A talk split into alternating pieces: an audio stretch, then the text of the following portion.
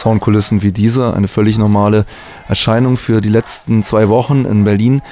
Permanent hat die Polizei versucht, Refugees in ihren Grundrechten einzuschränken und ist dann auch weit über das Einschränken der Refugees hinausgegangen, hat einen Teil eines ganzen Bezirks abgesperrt und viele Menschen der Chance beraubt, ein normales Leben zu führen. Inzwischen ist zwar die Belagerung der Refugee-Schule abgebrochen und das ist ja auch an anderer Stelle sehr ausführlich dokumentiert. Was aber nicht aufgehört hat, ist die permanente Polizeipräsenz im Kreuzberger und Neuköllner Kiez und eine völlige Eskalation von vergleichsweise harmlosen Alltagsgeschichten, die oft in schwerer Polizeigewalt enden. Dazu haben wir heute einen Kommentar vorbereitet und den lese ich euch jetzt vor.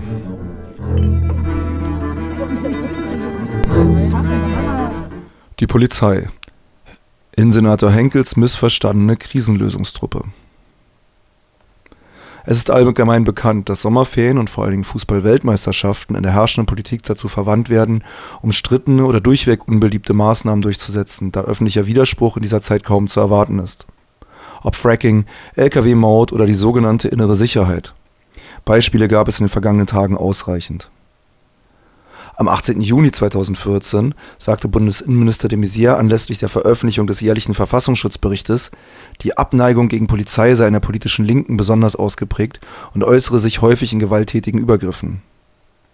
Das Berliner Landesamt legte weniger Tage später entsprechend nach, auch wenn das medial kaum beachtet wurde es ist also der sich als politisch links begreifende Teil der Bevölkerung, der durch eine offen zur Schau gestellte Abneigung von Polizei zu einer Gefahr für Gesellschaft und Verfassung geworden sein soll, so diese sogenannten Verfassungsschützer. Wohl eher ein Einstiegsszenario für einen apokalyptischen Zeichencomic oder einen Law-and-Order-Streifen wie Dirty Harry. Die wenigen Berlinerinnen und Berliner, die diese Berichte überhaupt wahrnahmen, schüttelten verwundert den Kopf. Die gelebte Realität, gerade in Berliner Innenstadtkiezen, vermittelt einen ganz, ganz anderen Eindruck. Es sind häufig Ordnungsamt und Polizei, die als Aggressor und Gewalttäterin wahrgenommen werden. Bürokratische Lebensferne und eine grundsätzlich feindschaftliche Haltung sind das, was Berlinerinnen und Berliner in manchen Teilen der Stadt als prägende Erfahrung aus dem Kontakt mit der uniformierten Staatsmacht mitnehmen. Gelegentliche Krawalle gegen die Polizei sind hingegen sehr selten und verstehen sich meist als Reaktion auf zuvor erfolgte staatliche Übergriffe hier nun eine kleine und sicherlich unvollständige Chronologie Berliner Ereignisse, nur über den kurzen Zeitraum von Anfang Juni bis zum Tag dieser Sendung.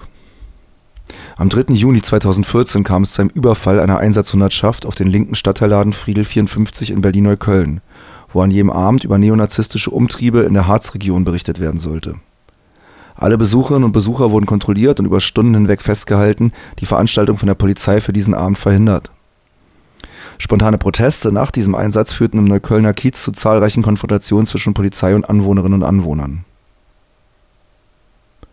Ebenfalls Anfang Juni ließ die Berliner Polizei ein Wandbild in der Kreuzberger Manteuffelstraße entfernen, auf dem der laufende NSU-Untersuchungsausschuss kommentiert wurde.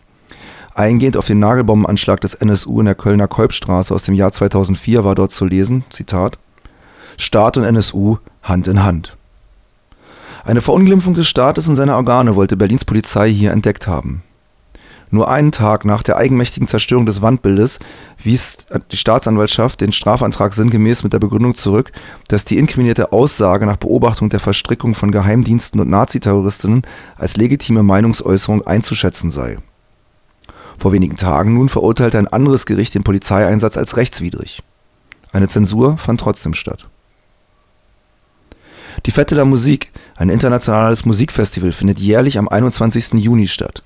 In diesem Zusammenhang hat sich nach Jahren der vielfältigen Selbstorganisation inzwischen eine stadtweite Struktur etabliert, die Bühnen anmeldet und die öffentliche Ankündigung gewährleistet.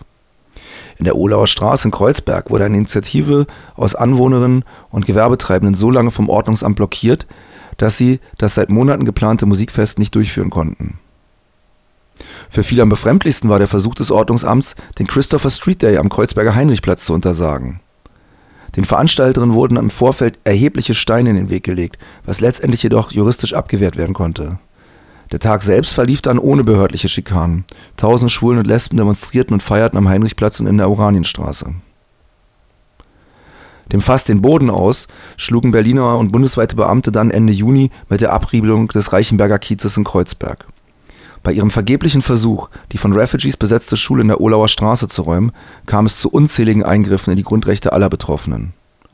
Während Beamte, die auf dem Dach der Schule ausharrenden Flüchtlinge jede Nacht mit starken Scheinwerfern beschienen und ihnen laut Augenzeugen von Nachbardächern aus mit Handschellen zuwinkten und sie zum Herunterspringen aufforderten, waren alle umliegenden Straßen abgesperrt.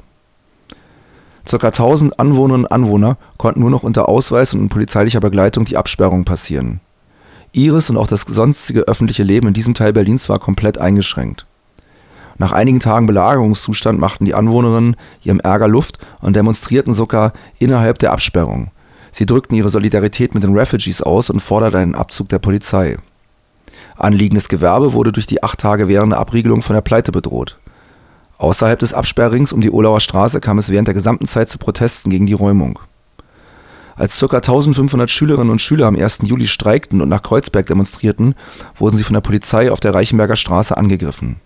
Schläge und Pfefferspray gegen Kinder und Jugendliche veranlassten sogar einige Beamte selbst, den Befehl zu verweigern. Zu beobachten war zum Beispiel eine Gruppe von ca. 10 Beamtinnen, die sich willenlos in der Menge hin und her treiben ließ und nicht mehr eingriff. Einer der Beamten öffnete sogar sein Visier am Helm und legte die Arme demonstrativ an die Seite. Ein 13-jähriger Schüler musste wegen seiner von der Polizei erlittenen schweren Verletzungen jedoch ins Krankenhaus gefahren werden. Am Freitag vergangener Woche meldeten verschiedene Berliner Tageszeitungen, dass er eines seiner Augen für immer verloren habe. Zwar wurden die unmittelbare Absperrung des Kreuzberger Kiezes am 2. Juli von der Polizei aufgehoben, aber sie sind nach wie vor Tag und Nacht überall im Straßenbild präsent. Völlig brutal gingen einige Beamte zum Beispiel am 5. Juli gegen zwei Passanten am Görlitzer Park vor, die zuvor das Auftreten der Beamten verbal kritisiert hatten. Drei Polizisten stürzten sich auf den Mann und versuchten sogar ihm das Knie an einem Straßenpoller zu brechen. Seine Begleiterin wurde mit Pfefferspray eingesprüht, ebenso wie andere Passanten, die fassungslos am Rand standen. Ein YouTube-Video mit inzwischen über 100.000 Zugriffen wurde inzwischen gesperrt. Allerdings ist das Video, das die Situation ausführlich dokumentiert, inzwischen wieder auf Vimeo abrufbar. Es kommt täglich zu weiteren Zwischenfällen. Inzwischen werden sogar nachbarschaftliche Hoffeste überfallen, weil irgendwer eine Lärmbelästigung gehört haben will. Zeitgleich dröhnen und föhnen von überall her öffentliche Fußball-Live-Übertragungen bis spät in die Nacht durch die Straßen. Die sichtlich überforderten Beamtinnen und Beamten machen ihrem Frust über die häufig selbst formulierte Sinnlosigkeit ihres Einsatzes in übertriebener Härte gegen Anwohnerinnen Luft. Zwar sind für diese Einsätze Kreuzbergs Bürgermeisterin Hermann von den Grünen und vor allem Berlins Innensenator Henkel von der CDU verantwortlich. Es sind jedoch die martialisch ausgerüsteten Uniformierten, die tagtäglich als ungewollte Einmischung ins eigene Leben wahrgenommen werden. Soweit eine kleine Auswahl von Ereignissen aus dem Zeitraum von gerade mal einem Monat in Kreuzberg und Neukölln. Ob die sogenannten Verfassungsschützer für 2014 eine sich selbst erfüllende Prophezeiung veröffentlicht haben, werden die kommenden Monate sicherlich zeigen